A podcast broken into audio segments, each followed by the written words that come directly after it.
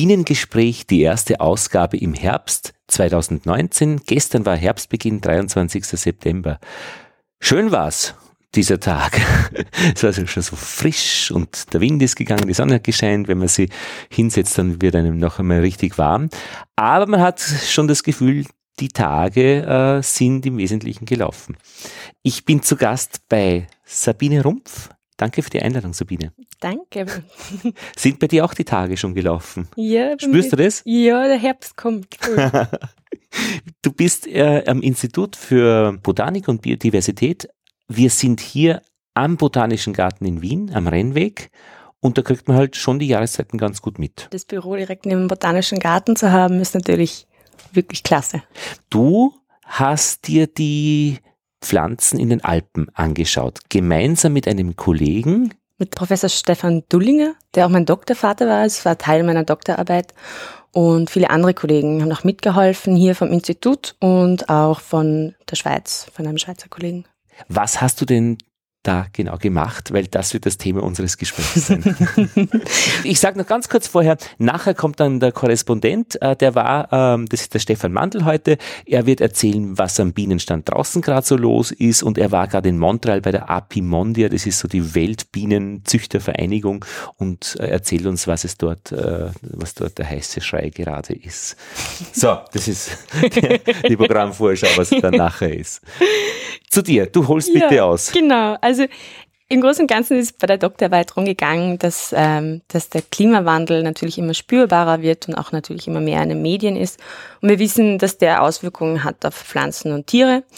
Und ähm, ich mag die Berge sehr gerne, das ist mein liebstes Habitat und deshalb schaue ich mir auch am liebsten ähm, Pflanzen und Tiere an, die am Berg wachsen. Du bist am Bodensee aufgewachsen, das Ganz ist ja genau. flach letztlich am Wasser direkt am Wasser schon, aber es grenzt natürlich direkt an die Berge an. Also sehr, ein sehr schöner, schöner Fleckchen auf der Erde, weil es Berge und Wasser hat. Hast du den Klima Klimawandel selbst bemerkt als Mensch schon? Kommt dir etwas anders vor?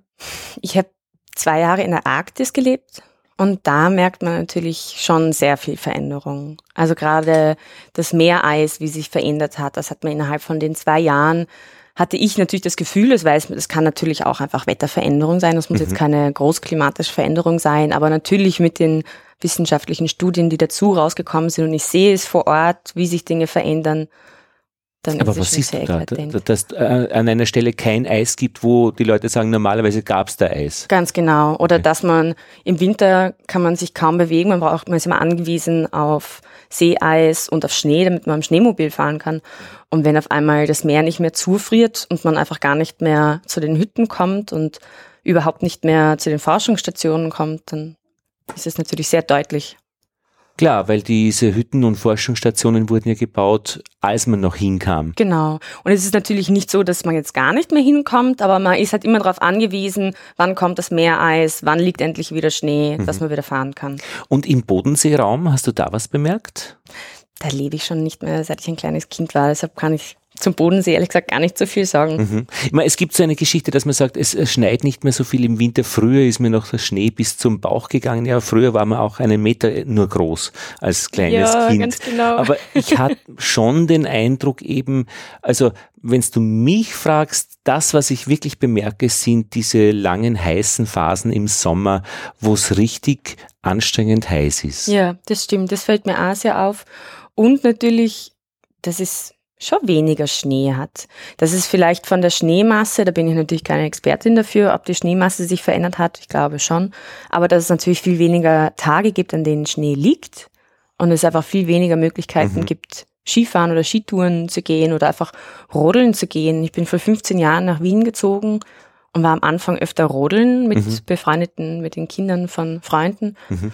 Und das ging eigentlich die letzten Jahre nicht mehr oder mhm. halt ganz selten. Mhm. Das merkt man schon, die Unterschiede. Ja. Total. Du wolltest ausholen. Genau. nee, wenn man sich äh, am Berg vorstellt, ähm, dann gibt's da verschiedene Pflanzenarten. Ähm, und man weiß eigentlich schon urlang, dass ähm, die Pflanzen deshalb dort wachsen, hauptsächlich, weil die Temperatur immer kälter wird am Berg hoch. Mögen das die das? Ähm, Eher andersrum würde ich sagen. Wenn sie jetzt, oder wenn du zum Beispiel an eine Palme denkst, mhm. die kann am Berggipfel nicht wachsen, weil das ist einfach zu kalt. Mhm. Mag sie nicht. Mag sie nicht. Kann sie nicht. Kann sie nicht, ganz genau.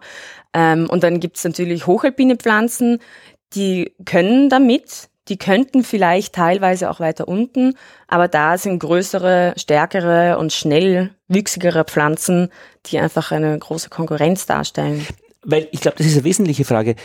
Pflanzen sind dort, wo sie es aushalten. Genau. Nicht, wo sie hinwollen. Genau, aber eben nicht nur Temperatur, sondern es ganz, gibt ganz viele andere Dinge, die da mit reinspielen. Ja, ja, so Feuchtigkeit. Feuchtigkeit, aber auch, wer ist da sonst? Mhm. Sind da Konkurrenten oder ja. sind da Freunde? Pflanzen brauchen oft was ich immer gerne Freunde nenne. Zum Beispiel Bäume brauchen bestimmte Pilze, ja. Pilzpartner an ihren Wurzeln, damit sie überhaupt wachsen können. Und wenn die wiederum äh, dieses äh, geänderte Klima nicht aushalten, verschwinden die und damit verschwinden genau. die, die anderen. Oder eben, das ist der Bienenpodcast, wenn die ja. Bestäuber mhm. nicht ähm, dort sind, wo die Pflanze vorkommen könnte, dann schafft es die Pflanze auch nicht.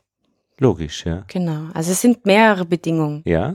Und das bei Tieren ist es eben ähnlich. Und Ganz genau. Tieren- und Pflanzenkombination gehört auch irgendwie zusammen. Ganz genau. Und damit wird es Veränderung geben, wenn sich das Klima verändert. Genau. Mhm. Und wenn man sich jetzt überlegt, okay, es gibt verschiedene Pflanzenarten entlang von einem Höhengradienten, die an die Temperatur angepasst sind, was bestimmt der hauptsächliche Faktor ist für die Pflanzenverbreitung am Berg. Gradient ist das, wenn sich's ändert? Also genau. Also eine die Temperaturabnahme oder Zunahme halt. Ganz genau. Und am Berg nimmt die Temperatur mit der Höhe ab. Wenn ja. es jetzt aber wärmer wird, dann kann man sich vorstellen, und es wurde auch schon vor mittlerweile 25 Jahren gezeigt, dass das zur Folge hat, dass die Pflanzen nach oben wandern dass die Pflanzen, die früher in niederen Lagen mhm. gewachsen sind, nun auch auf den Berggipfeln vorkommen. Dort oben gibt es aber vielleicht weniger Erde und damit können sie nicht bleiben und sie sterben aus. Ganz genau.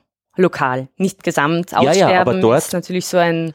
Wenn es oben genauso weiterging, dann würden sie eh bleiben. Genau. Wenn die Temperatur halt dann ein Stück höher ist. Genau. Aber, aber es schaut ja oben auch anders aus. Ja, doch, oder? Das, Ganz genau. Ja. Es muss erst sich der Boden bilden. Ja bevor einem Pflanze eigentlich dort sich ansiedeln kann. Es gibt natürlich Spezialisten auch, die in Felsritzen zum Beispiel ja. sich ansiedeln können, aber im Großen und Ganzen muss erstmal die Bodenbildung stattfinden. Das heißt, dieses nach oben gehen ist so ein könnte sie nach oben gehen, aber sie tut es de facto nicht notwendigerweise. Die Wahrscheinlichkeit ist hoch, dass sie einfach aus dieser Region dann verschwindet, weil sie eben nicht nach oben gehen kann. Hm, die meisten Pflanzen und auch Tiere weltweit wandern nach oben. Also geht schon. Ja, mhm. genau. Ähm, und einfach historisch gesehen, dafür, dass wir sagen können, was bisher passiert ist, brauchen wir Menschen, die vor, sagen wir mal, 100 Jahren dort unterwegs waren und festgehalten mhm. haben, wo war denn diese Art damals? Das heißt, was wir machen ist, wir gehen wieder an die gleichen Orte, schauen uns das Gleiche einfach nochmal an mhm. und sagen, was hat sich denn verändert? Das Problem ist aber, vor 100 Jahren hat es keine GPS-Geräte gegeben. Das heißt, diese historischen Menschen haben einfach aufgeschrieben, wo sie waren. Mhm. Und es ist nicht so leicht, das wiederzufinden. Da haben sie Namen verwendet wahrscheinlich, die genau. auch schon genau. verschwunden sind irgendwie. Genau. Was sie immer gemacht haben, ist aufgeschrieben, auf welchem Berg sie waren. Das heißt, wenn Sie am Berggipfel waren von einem namentlich bekannten Berg, kann man einfach wieder hingehen ja. und wieder schauen. Ah, ja. Ganz genau, der Berg hat sich nicht verschoben oder ja. vielleicht auch ein Zentimeter. Das ist in unserem Kontext Aber der Name egal. ist geblieben, der Berg ist, der Berg ist geblieben, so ein Referenzpunkt. Ganz genau. Und das Aha. wird schon sehr lange gemacht. Das Problem an dieser ganzen Geschichte ist, dass wenn man nur Berggipfel anschaut, dann kann man sagen, was hat sich an der oberen Ausbreitungsgrenze von Arten verändert. Mhm. Aber wenn man sich überlegt, wir wollen wissen, wie es Tieren und Pflanzen geht im Klimawandel, ob ihr Aussterberisiko größer wird, ob ihre Verbreitung kleiner oder größer wird. Dann gibt es nicht nur die obere Verbreitungsgrenze, sondern auch die untere Verbreitungsgrenze. Unter der es ihnen dann zu viel warm, also zu warm wird oder äh, die Bedingungen eben von anderen schon eingenommen sind, dass sie dort einfach nicht bleiben können, weil es sie verdrängt würden. Ganz genau, mhm. ganz genau. Ach, die untere, verstehe. Genau. Die ist ja genauso interessant. Genau, wenn man sich überlegt, wir brauchen eigentlich beide, damit wir wissen, wie gut geht es der Pflanze? Wie oft kommt sie vor? Wie groß ist ihr Verbreitungsgebiet? Mhm. Und das ist natürlich viel schwieriger, weil, wie gesagt, es gab kein GPS. Diese ganzen historischen Aufnahmen sind irgendwo gewesen und deshalb gab es bis dato eigentlich kaum Informationen dazu. Und das war jetzt ein langes Ausholen das ist der Start meiner Doktorarbeit gewesen. Ja, und was war da genau der Start dann? Ähm, ich habe eben alte äh, Vegetationsaufnahmen, das ist ein komischer Ausdruck, Aufnahme. Das sagt man, wenn jemand äh, raus in die Natur geht, mhm. so ein Quadratl absteckt und schaut, was da wächst. Das heißt Vegetationsaufnahme. Mhm weil ich aufnehme, was dort alles wächst. Auf einen Quadratmeter? Zum Beispiel. Zum Beispiel. Genau. Aber könnte auch sein... Auf 100 äh, Quadratmeter. Ja, ja. Ganz genau. Und ich habe diese Angaben von den historischen Vegetationsaufnahmen genommen, also die Seehöhe, die Ausrichtung, zum Beispiel ist es nordexponiert und welche Hangneigung und habe diese ganzen Daten, die normalerweise immer mitberichtet worden, wiedergenommen, um diese Fläche wiederzufinden. Und da habe ich den ganzen Alpenbogen gemacht mit über 1500 Aufnahmeflächen. Die du wiedergefunden hast? Ganz genau. Und die ich wieder aufgenommen habe. Das heißt, ich habe einen, einen riesen Höhengradient, also von den tiefen Lagen von 400 Meter hoch bis auf 3500 Meter, glaube ich, hoch. Angaben, wo kommen die Pflanzen vor und was hat sich verändert. Da bist ja viel gelaufen. Ganz genau.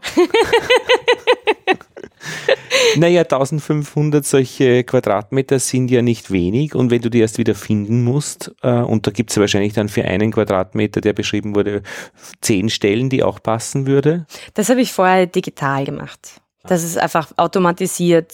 Ähm, ah ja. Genau.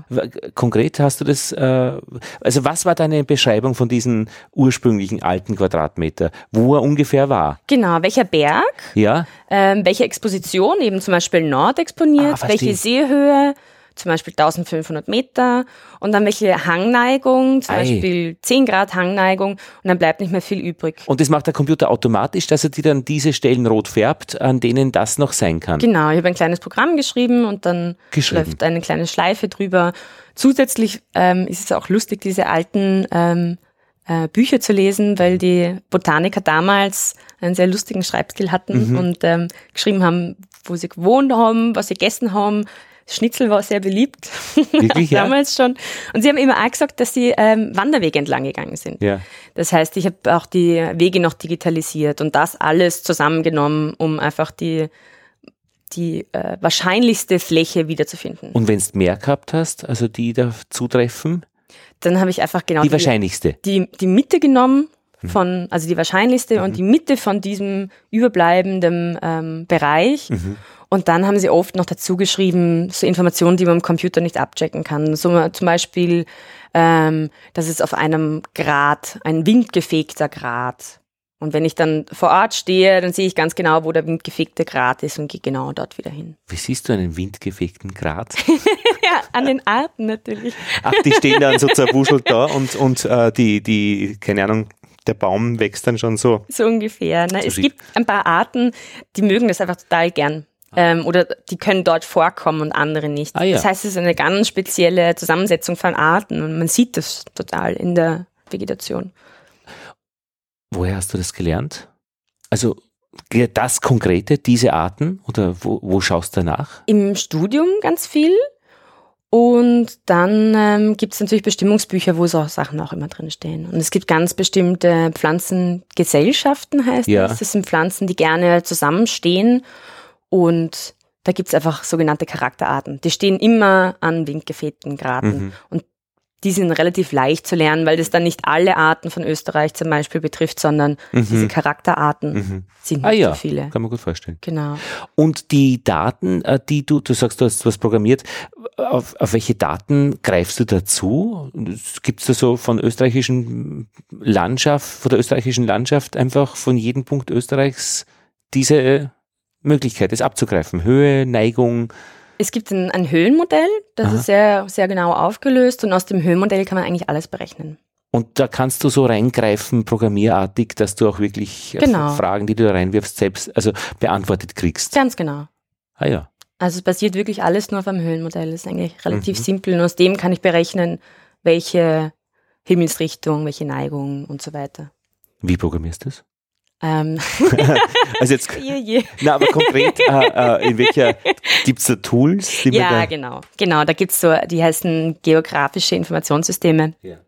Ähm, wo es einfach schon Funktionen gibt, wo ich einfach draufklicken kann. Also das ist wirklich kein Hexenwerk, das kann ich dir innerhalb von einer Minute beibringen. Mhm, also so Abfragen erstellen, genau. die du dann auch wirklich praktisch, persönliche Abfragen praktisch. Genau, ja. ja. Okay, Ja, das heißt, du hast diese Flächen fühl dich nicht geprüft, aber es ist, ich bin Nein, einfach neugierig.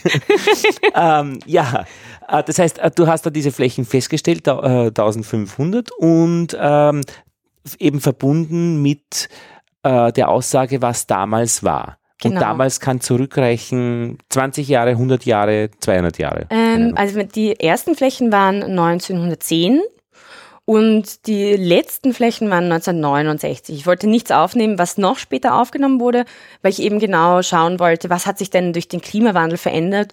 Und man sagt so, dass der Klimawandel 1970 ähm, steil zugenommen hat oder wirklich bemerkbar wurde. Das heißt, ich habe alles aufgenommen bis zu diesem Zeitpunkt mhm. und habe es mit jetzt verglichen.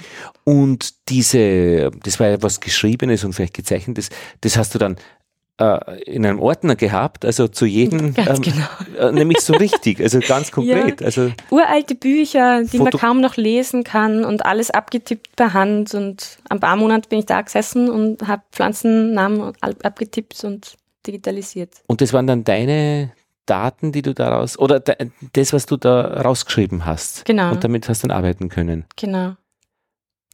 Kurrent teilweise wahrscheinlich irgendwie Zum Glück nicht. Nein, nein, ist okay, ja.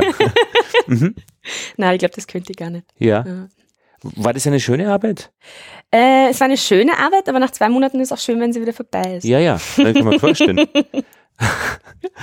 ja, und die blanke Anzahl ist wahrscheinlich dann auch eben, äh, bis du einmal ja, durch bist, rein von der Menge her. Ja, genau. Natürlich habe ich auch viel mehr digitalisiert, als ich dann wiederholt habe, mhm. weil ich natürlich einfach alles digitalisiert habe, was mhm. ich gefunden habe, um ja. zu schauen, was kann ich denn wieder verorten. Genau, und das war dann der nächste Schritt, dass du dann dorthin gegangen bist, zu manchen von denen oder nein, zu allen? Zu allen, die möglich waren. Und das sind dann, wie viel sind das dann? Das noch? waren diese bisschen mehr als 1500 Wiederholungskartierungen. Ja, das ist viel. Endlos Zeit. Endlos Zeit. Äh, war eine schöne Zeit. Ich hatte natürlich auch Hilfe. Ich habe nicht alles alleine gemacht. Ich habe circa die Hälfte habe ich gemacht ja. und die andere Hälfte haben ähm, andere Botaniker gemacht. Und arbeitet man dann schon mit Studenten auch zusammen, die, die ähm, das auch schon? Teilweise. Also es gab, ich glaube insgesamt hatte ich drei Studenten, die für mich gearbeitet haben, die ja. natürlich auch bezahlt wurden für die Arbeit. Aber da möchte man natürlich schon schauen, dass es Studenten sind, die eine gute Artenkenntnis haben, sich mhm. gut auskennen, mhm. verlässlich sind und alleine arbeiten können. Mhm. Und auch die Arbeitsaufträge müssen dann so klar sein, dass das eben eindeutig ist und. Genau. Ah ja. Und wie lange ist es dann gelaufen? Ähm, es war in zwei Sommern habe ich das gemacht, jeweils ja. drei Monate. Also insgesamt sechs Monate ja. bergauf, bergunter, jeden Tag im Schnitt 2000 Höhenmeter zu Fuß. jeden Tag in 2000, das ist schon sehr viel. da kannst du nachher einen äh, Ultra Trail laufen. Na schon, ja. Stimmt schon, ja. Und übernachten immer? Im Zelt oder im VW-Bus. Ah ja. Mhm. Und eine gute Zeit, wo du dann sagst, aber es war dann auch okay, wenn es also genau. dabei war. Und das war, ja. Ich mache immer total gern, aber es ist dann so, nach zwei Monaten hat man ein langsames Gefühl, ja. so ein richtiges Bett, das wäre schon mal wieder was. Ja, ja. ja. Und du oder ihr habt dann eben geschaut, was wächst jetzt dort. Ganz genau. Und damit konnte man schon einen Unterschied merken. Einen deutlichen Unterschied, genau. Und wir haben eben auch diese Obergrenzen angeschaut, aber eben auch die Untergrenzen und wie hat sich denn die Häufigkeit verändert. Und im Schnitt ist alles nach oben gewandert. Und eigentlich das, das klare Signal, das wir gefunden haben, dass die meisten Arten an Häufigkeit zugenommen haben, statt abgenommen haben, was uns am Anfang etwas verwundert hat. Ähm, und das Wichtigste in diesem Kontext ist, dass erstens die Untergrenzen sind etwas schneller als die Obergrenzen, aber ähm, die Arten, die früher in niedrigen Lagen vorgekommen sind, bei denen passiert alles schneller. Die wandern schneller den Berg hoch, sie werden schneller mehr und sie profitieren eigentlich vom Klimawandel und von ähm, Stickstoffeinträgen die zum Beispiel durch den Verkehr oder durch Landwirtschaft passiert sind. Und die breiten sich so aus und schieben einfach alles nach oben, dass die Arten, die weiter oben vorkommen ähm, und einfach viel langsamer wachsen und sich schle schlechter verbreiten, ähm, richtig gehend eingequetscht werden von diesen Arten aus tieferen Lagen, die nach oben wandern. Die unteren rücken schneller nach, als die oberen nach oben ausweichen können. Genau. Und natürlich bei hochalpinen Arten ist auch irgendwann Schluss ich meine, ein Berg ist endlich, ja, ja. irgendwo kann man sich nicht weiter nach oben ausbreiten. Mhm. Verstehe. Und das war dann relativ schnell sichtbar oder bemerkbar eben. Ja, auf jeden Fall. Also es waren im Schnitt ähm, zwischen 25 und 50 Meter, die über alle Arten gemittelt, die nach oben sich verschoben haben, je nachdem, welches Parameter man sich jetzt anschaut, die Untergrenze, die Obergrenze, das Optimum. Seit diese 10, äh, Zeit 1910 bis 1970 oder so. Genau, ganz genau. Mhm. Jetzt könnte man sagen, gut, auf die oberen Arten müssen wir verzichten, aber die unteren Arten, die so äh, profitieren, denen geht es ja zumindest dann nicht schlecht. Denen geht es im Moment sogar besser. Das Problem ist, dass ein großer Teil unserer Biodiversität oder anders gesagt, denn Berge haben eine unglaublich hohe Diversität. Mhm. Weiß man, warum das so ist? Ähm, es sind Entstehungsprozesse. Ähm, gerade zum Beispiel in den Alpen die, die leichteste Geschichte, die man sich vorstellen kann, im letzten, ähm, ähm, bei der letzten Vergletscherung, im mhm. letzten Eiszeitalter, ähm, gab es dann einfach einen Gletscher, der komplett über den Alpen drüber gelegen ist. Mhm. Ähm, und es stehen aus Gletschern so kleine Berggipfel raus, die nennt man Nunataks. Und da können Wie heißen die? Nunataks. Nunataks. Genau. Das kommt sicher aus Grönland, ich das auch. Wort, ja. ja. Und dort können ähm, Arten überleben. Ja. Und sind einfach ganz alt ähm, und evolutiv einfach ein bisschen anders. Ähm, generell ist es in Bergen gibt es unheimlich viel Heterogenität. Mhm. Das heißt, es gibt ganz viele verschiedene Standorte. Mhm. Wenn man einfach nur zehn Meter weiter geht, geht es von warm zu kalt. Da mhm. kann bis zu fünf Grad Unterschied sein. Mhm. Genauso auch, ob der Schnee lange liegt oder ein windgefegter Grad gibt es nie Schnee, auch im Winter nicht. Wetterseiten, es regnet auf der Südseite Ganz ab, genau. auf der Nordseite ist es dann trocken oder? Ganz genau. Also es gibt einfach unheimlich viel Unterschiede am Berg. Das heißt, es hat unheimlich viele verschiedene Standorte, Ach die ja. viele mhm. verschiedene Arten gern haben oder überleben können. Ja klar, Unterschiede heißt eben ähm, die die dazu passen bleiben. Und genau. wenn eine Landschaft einförmig ist, dann wird es halt eine Art geben oder wenige Arten, genau. die bleiben. Ganz genau. Ja, also wo es viele unterschiedliche Bedingungen gibt, gibt es dann eben viele verschiedene Lebewesen, die eben jeweils dazu passen. Was ja auch das Argument für Biodiversität ist, weil wenn ja, bei der Banane, glaube ich, äh, die genetisch so einförmig ist, wenn da irgendwas ist, äh, dann gibt es ja keine Bananen mehr. Ganz und das genau. genaue Gegenteil wäre dann bei Diversität der Fall. Genau. Es gibt immer welche, die überleben. Und das ist eben auch das Problem, dass wenn Arten aus tieferen Lagen profitieren ja. und gerade ähm, Stickstoff finde ich persönlich sehr problematisch, mhm. den Stickstoffeintrag, der zum Klimawandel noch dazukommt. Wa warum?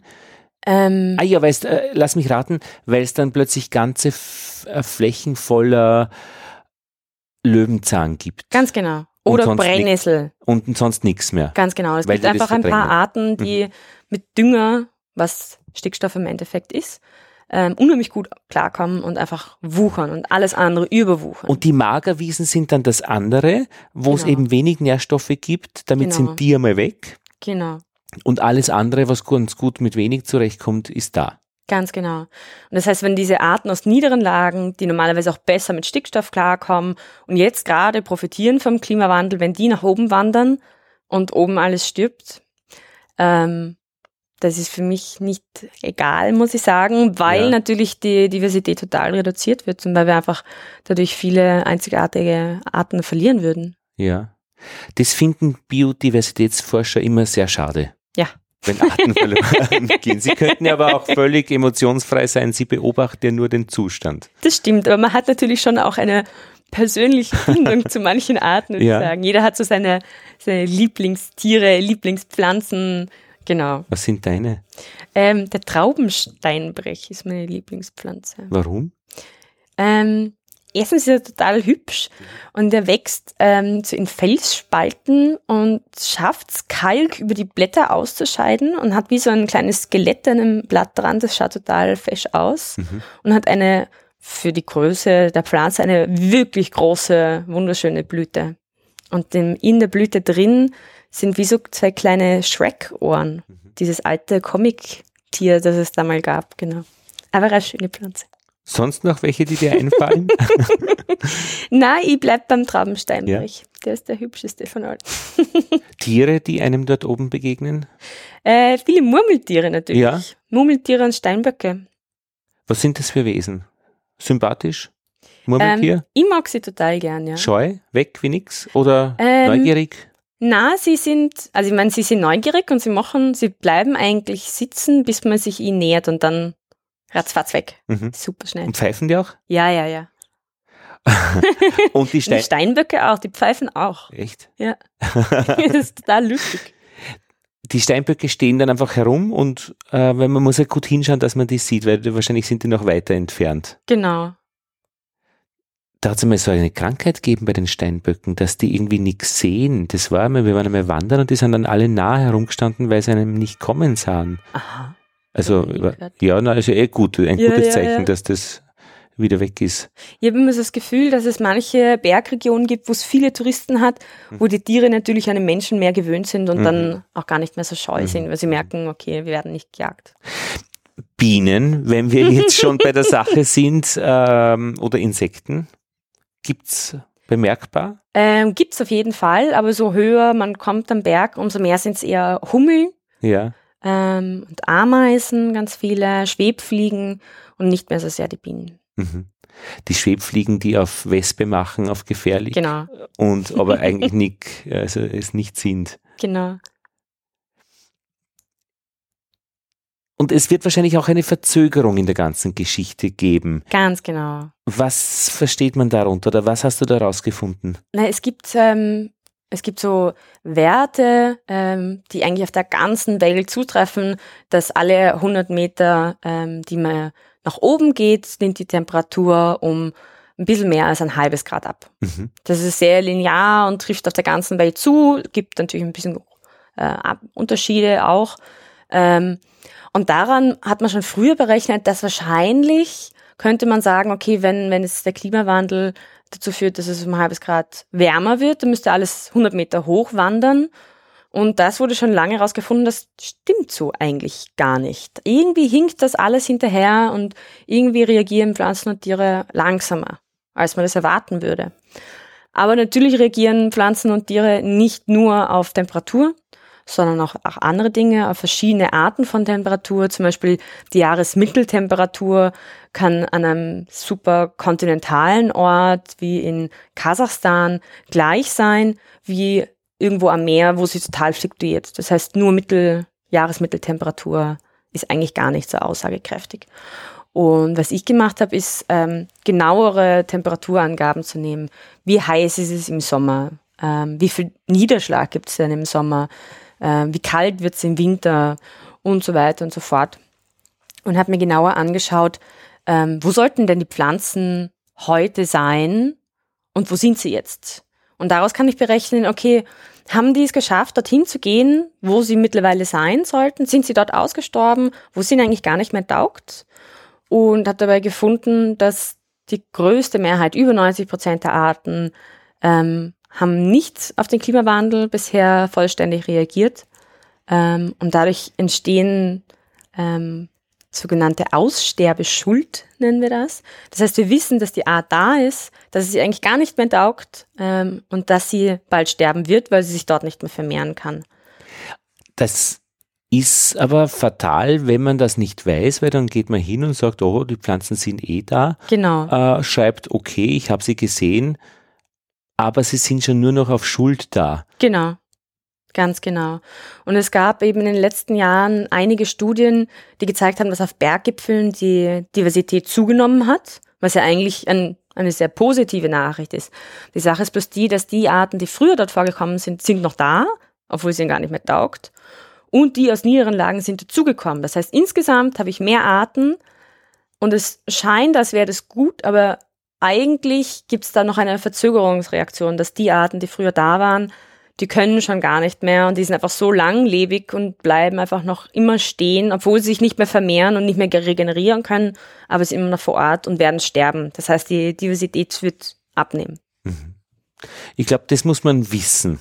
Also das ist ein bisschen kompliziert und ums Eck gedacht auch. Gell? Ja, eben, aber das muss man wirklich erzählen, glaube ich, in den Geschichten, äh, die man dann weiter erzählt davon. Ja.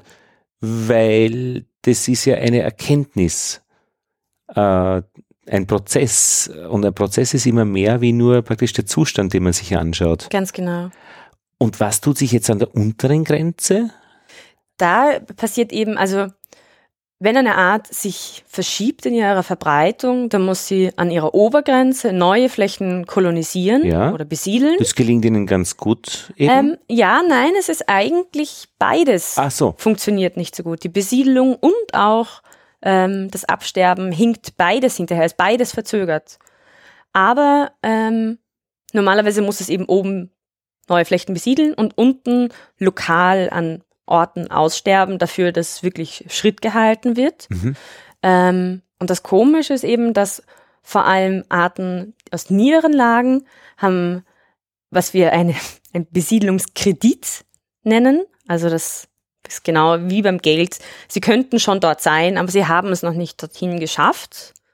Und das haben vor allem Arten aus niederen Lagen und Arten aus höheren Lagen haben diese Aussterbeschuld. Die sollten eigentlich an vielen Orten schon gar nicht mehr da sein, sind aber immer noch vor Ort.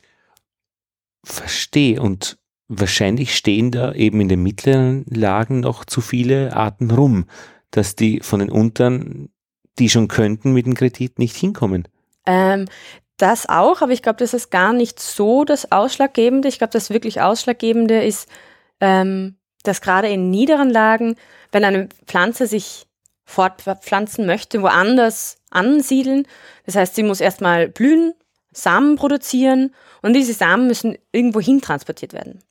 Und gerade in niederen Lagen, wo es auch immer noch Wald gibt und Lawinengänge und dazwischen wieder Wiesen, ähm, dann kann sie sich zwar vertikal, also nach oben, gut ausbrechen, äh, ausbreiten, zum Beispiel über Lawinengänge, aber um sich horizontal zu verbreiten, muss dieser Same über einen, einen Bereich, der bewaldet ist, durchkommen.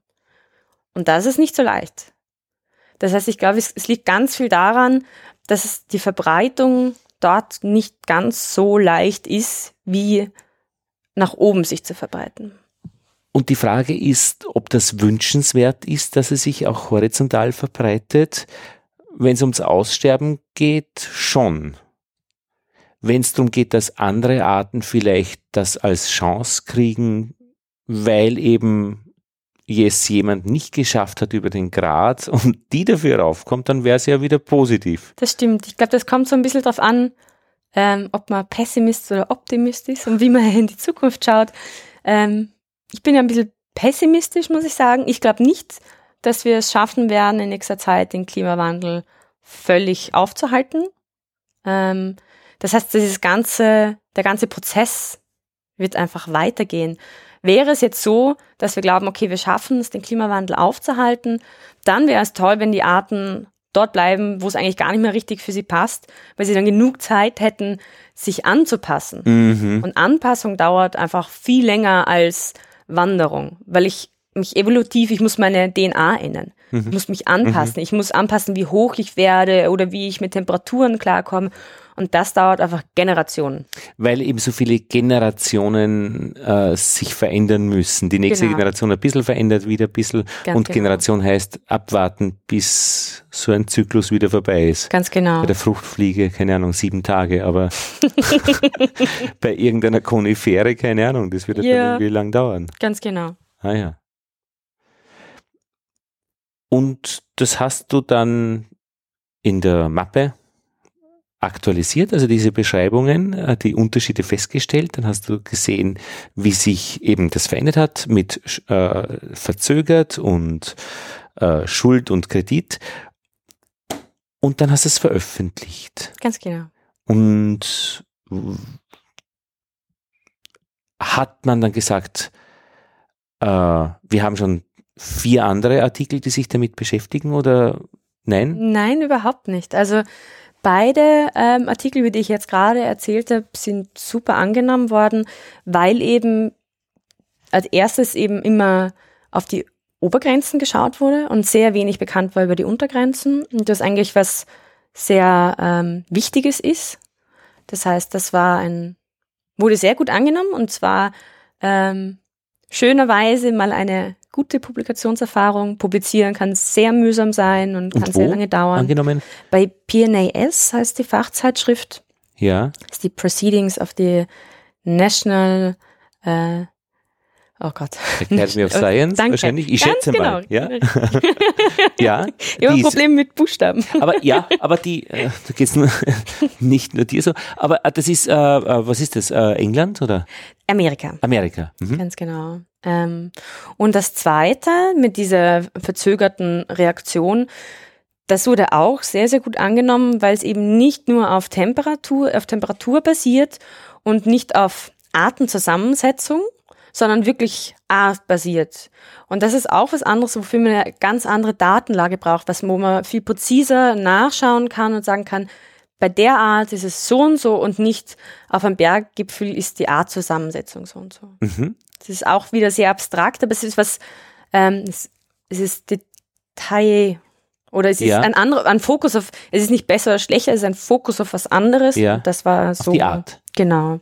Und das hast du wo publiziert? In Nature Communications. Ja. das. Wo ist denn eigentlich der Unterschied zwischen Nature? Das kennt man so als Mhm. die Natur, also die Naturwissenschaft eigentlich, oder? Nein, oder auch Medizin oder, so- oder was? Genau, Doch, alle. Nein, muss zuerst Ja, so sein. Nature, genau. Mhm. ja. Äh, wenn man es in Nature geschafft hat, hat man viel geschafft. Ja, Ich habe das einmal abonniert, das kann man nämlich als Student. Äh, Ja. da kommt es alle zwei Wochen. Ich war aber erschlagen vom Ja, ich Inhalt auch. und ich habe es nicht geschafft, auch nur annähernd zu verstehen, worum es geht. nein, es geht mir ganz genauso. Ich hatte letztes Jahr ähm, als Co-Autorin, also es war Ja. nicht meine Studie, sondern ich habe mitgeholfen ähm, in Nature. ja, Und wenn man dort eine Studie veröffentlicht hat, dann bekommt man ein Gratis-Abo vom Printmagazin. ach, das ist Ich habe mich total Für gefreut. ein Jahr oder für ewig? Für ein Jahr. Okay. Mich total gefreut. Und nach ein paar Wochen habe ich gemerkt, ich kann es gar nicht lesen. Ja. Da ist einfach so viel Astrophysik und sowas. Das, ich verstehe das nicht, was da drin steht. Also es Wahrscheinlich würde man es gerade noch schaffen, vielleicht, äh, weiß ich nicht, die Abstracts zu verstehen, worum es geht, wenn die Manchmal. So, manchmal, ja. Und dass man sie reinlesen. Kann man sich dann, könnte man sich dann auch reinlesen, wenn man Ja, sich richtig Mühe gibt? Ja, Sind auf die so jeden gehalten? Fall. Ja, auf jeden Fall. Die sind eigentlich schon immer sehr allgemein geschrieben, sodass es eigentlich jeder verstehen können Könnte, wenn er sollte. Zeit hat und Aber es sonst sind keine so viele, Sorgen. genau. Es kostet Zeit und es sind sehr viele Abkürzungen und Ich habe mir jetzt gerade die 1995 Ausgabe der Enzyklopädie Enzyklopädie Britannica gekauft. Die nimmt äh, äh, den ganzen Tisch ein zu Ja. Hause. Aber die ist dann eingestellt worden, äh, die wird nicht mehr gedruckt äh, seit, glaube 2004, und ich mir das dann genau angeschaut. ja. Äh, es gibt ganz teure Ausgaben von dieser letzten, aber 1995 hat sich ganz wenig verändert eigentlich und ich bin urzufrieden. Also wenn ich jetzt was über Samen mache fürs Radio, dann lese ich im Kapitel Samen einfach, das sind, keine Ahnung, sieben Seiten und es gibt einen echt einen guten Überblick, Ja. also nämlich detailliert, worum es bei, bei, bei Samen geht. Total. Aber die gibt es jetzt auch immer noch digital. Ja, aber es ist eben bei dieser Enzyklopädie so schön, weil es einfach Ja. schön geschrieben ist, man versteht es irgendwie, also und, und, und dieses, der Unterschied zwischen Makro, äh, Pedia, glaube ich, nennen sie es Mikro, also so klassisches Lexikon, aber auch diese Überblicksartikel, Voll. schön. Und, und die äh, Nature Communications ist dann ein, Gehört auch zu Nature. Nature ist, ähm, ist ein, ein ganzer Verlag. ja, Und da gibt's eben das Hauptjournal, was Nature selber ist. Und dann gibt's verschiedenste Subjournale. Mhm. Die gehören alle zusammen und sind eigentlich alle relativ einflussreich. Mhm. Aber sind dann halt teilweise ein bisschen spezialisierter. Da gibt's zum Beispiel Nature Ecology and Evolution, wo es einfach nur um Ökologie und Evolution geht. Ah ja.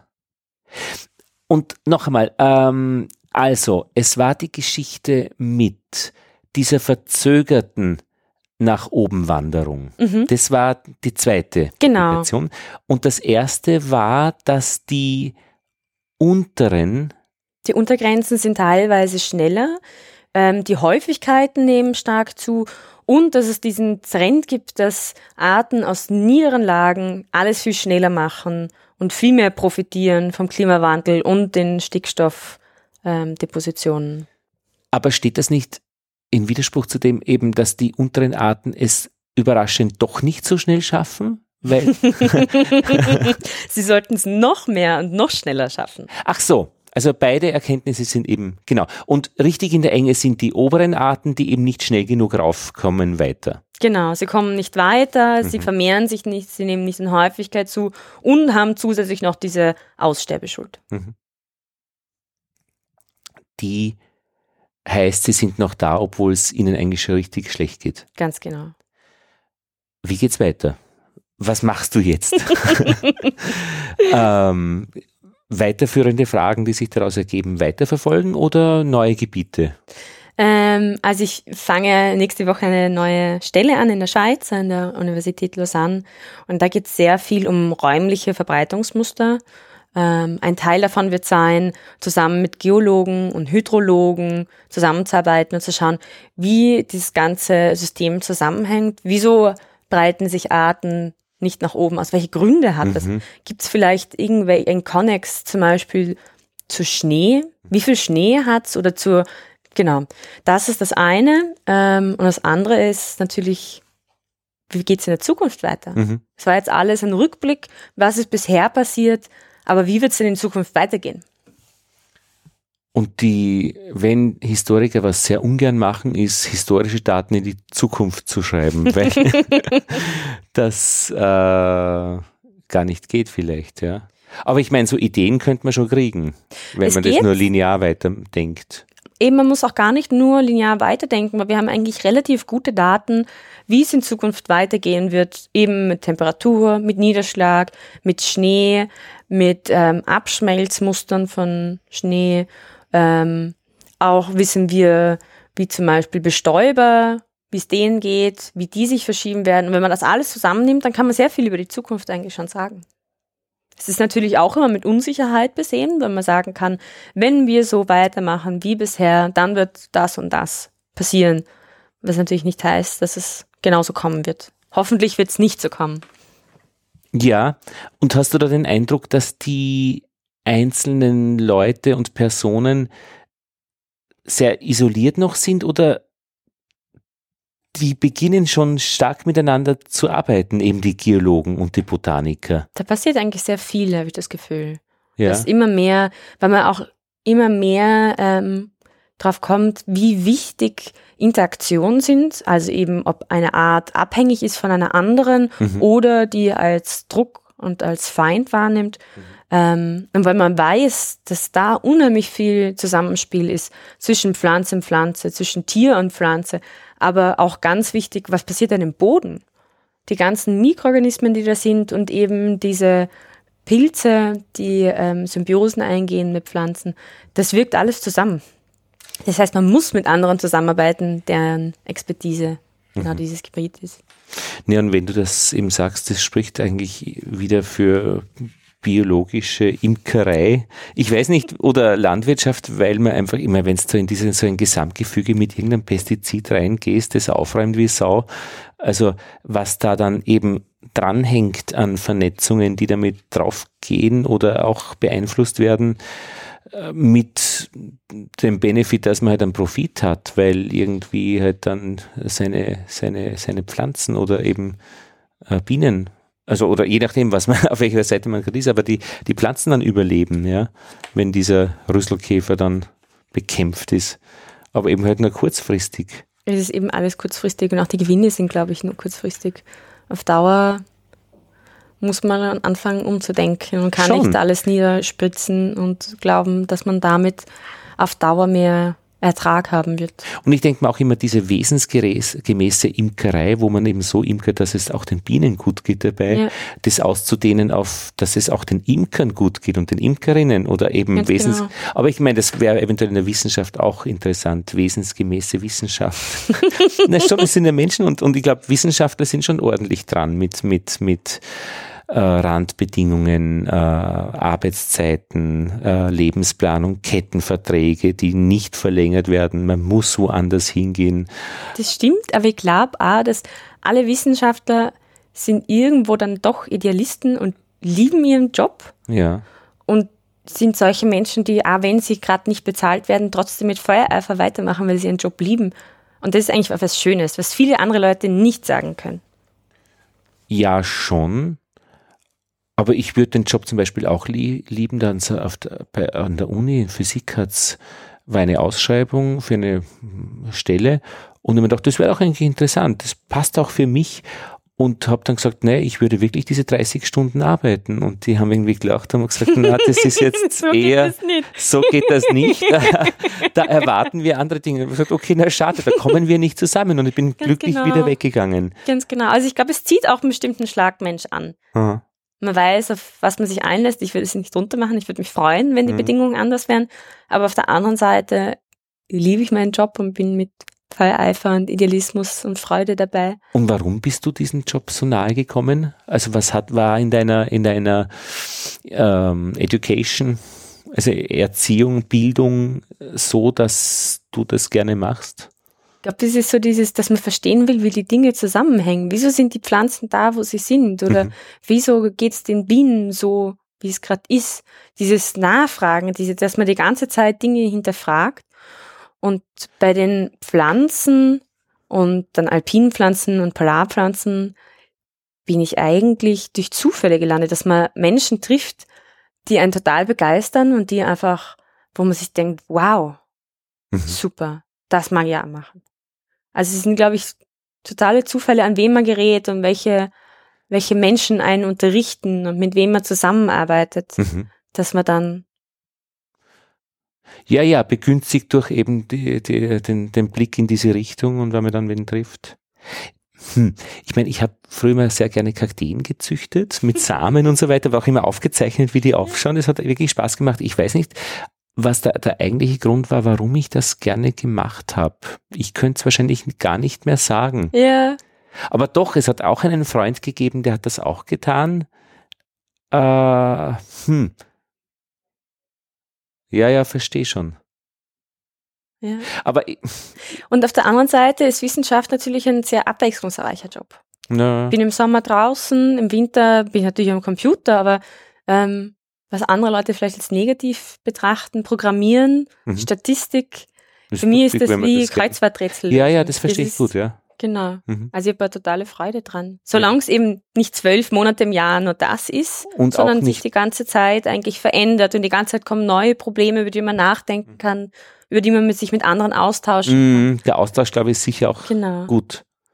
Und ich meine, nur äh, praktisch Papiere schreiben oder Anträge schreiben, das bringt dann um auch, aber wenn die Mischung passt. Mich auf jeden Fall. Ja. ja. Wie kommt man in die, in die Arktis? Zwei Jahre? Was ist da passiert? Ähm, es war eigentlich auch fast Zufall, würde ich dazu sagen, dass eine Diplomarbeit war ausgeschrieben für die Arktis und ich hab das, bin darüber gestolpert, habe das gesehen und habe gesagt, boah, ich wollte schon immer mal in die Arktis. Mhm. Und, und habe mich beworben und dann bin ich hingefahren. Und was war das für eine die, äh, Fragestellung? Oder ähm, da ging es auch um den Klimawandel ähm, und zwar wie der sich auf das Wachstum und die Phänologie, Phänologie ist die Wissenschaft des zeitlichen Ablaufs, kann man so sagen, mhm. wann blüht eine Pflanze. Ja, für Imker ganz wichtig. Ganz genau. Mhm. Ähm, genau, und wie der Klimawandel ähm, sich darauf auswirkt. Und in der Arktis das Wichtigste ist der Schnee, mhm. ähm, weil der Schnee schützt wenn eine Pflanze unter Schnee ist im Winter, dann hat sie immer mollig warm, mhm. kann man schon fast sagen, in der Arktis, weil es nicht unter 0 Grad fällt. Mhm. Da ist man geschützt. Wenn kein Schnee da ist, dann ist man bei Temperaturen bis minus 30 ausgesetzt. Das ist, ähm, macht sehr viele Pflanzen mhm. kaputt natürlich. Und der Klimawandel hat darüber, über die Schneeverteilungsmuster ganz viel Auswirkungen auf die Diversität. Und wo warst du da? Auf Spitzbergen. Ah ja. Hm da gab es jetzt vor kurzem einen Banküberfall. In der einzigen Bank, nur der konnte nicht. Entschuldigung, ist überhaupt nicht lustig. Nein, überhaupt nicht. Aber der konnte nicht abhauen, weil ja, er nicht weggekommen ist denn? und er wurde dann verhaftet. so blöd muss man erstmal sein. ja, wahrscheinlich blöd gelaufen. Ja. Ja, gut. Sabine, ich glaube, wir haben einen Kreis gezogen. Ja. Haben wir daraus was Wesentliches vergessen, wo du sagst, äh, das war aber, jetzt ist er extra gekommen? Ich hoffe nicht. Na, dann bedanke ich mich sehr für das Gespräch und ja, diesen Einblick danke. in deine Arbeit. Ja. Und alles Gute für die Zukunft in der Schweiz. Dankeschön.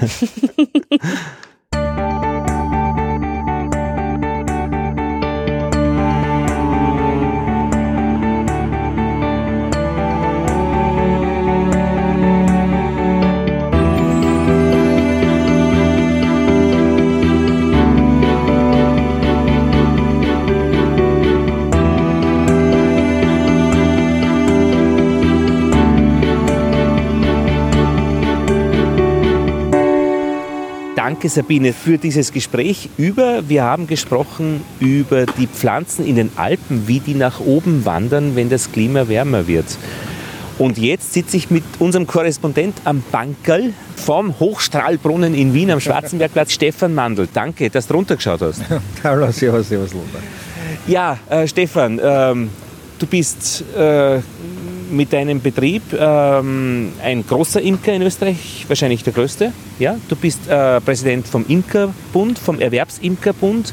Und ich möchte dich schon dann noch fragen, wie das Jahr so gelaufen ist. Aber du warst jetzt vor allem in, der, in Kanada, in Montreal, ja. bei der Apimondia. Also Apimondia ist so diese weltweite Bienenzüchterverband. Aber der Kongress, eben Apimondia Kongress 2019, war in Montreal. Ja, ja. Wie lang Weißt du? Eine Woche, eine Woche. Und äh, da kommen die Imker von der ganzen Welt zusammen. Also nicht nur die, die, die, die Profi, also so muss ich sagen, nicht nur die Berufsimker, sondern auch Hobbyimker. Zum Beispiel bei mir im Hotel äh, da war ein Ehepaar älteres aus Neuseeland und beim Frühstück Imker erkennst du sofort. Und da habe ich gesagt, Wie? das sind einfach sehr liebenswürdige Menschen und die erkennst sofort. Die könnten auch Skifahrer sein. oder Politiker oder so. Ja. Nein, ah, nein. nein man erkennt ja. man erkennt's. Einfach auch, äh, ich glaube auch an der, an der Körperbewegung, wie sich ein Imker bewegt, ah. weil, weil die arbeiten ja relativ schwer, die Imker. Also sie heben tonnenweise, also die, die Bienenstöcke und fast jeder Imker hat auch einen Bandscheibenschaden und die, die Hüften und die Schultern. Also das merkst du bei den älteren Imker, wie sie daher wackeln alle. Gell? Das, ist, das ist leider so und, und das, das, das merkst du auch beim Gehen, siehst du. Also das ist ein Imker oder ein Bauer. Also das, das merkst du. Ja. Sag, machst du etwas, dass du das nicht haben wirst? Ja, wir versuchen sogar unser gesamtes äh, äh, Bienenstocksystem umzustellen momentan. Dass es weg ist von der körperlichen Arbeit, von diesem Heben, weil wenn du schaust, diese, diese äh, Arbeitssicherheit, diese Prophylaxe, da gibt es ja von der, von der AUVA Schulungen und so weiter, da eines dieser, dieser Dogmen ist, heben vermeiden. Heben vermeiden. Als Imker lachst drüber, wie soll das gehen? Aber wir bauen jetzt gerade so, so, so, Bienenhäuser quasi, äh, also in Anlehnung auf die Tradition, also dass die Stöcke nebeneinander sind, dass sie sich gegenseitig wärmen, die Völker. Aber das wird dann gehoben mit einem Kran.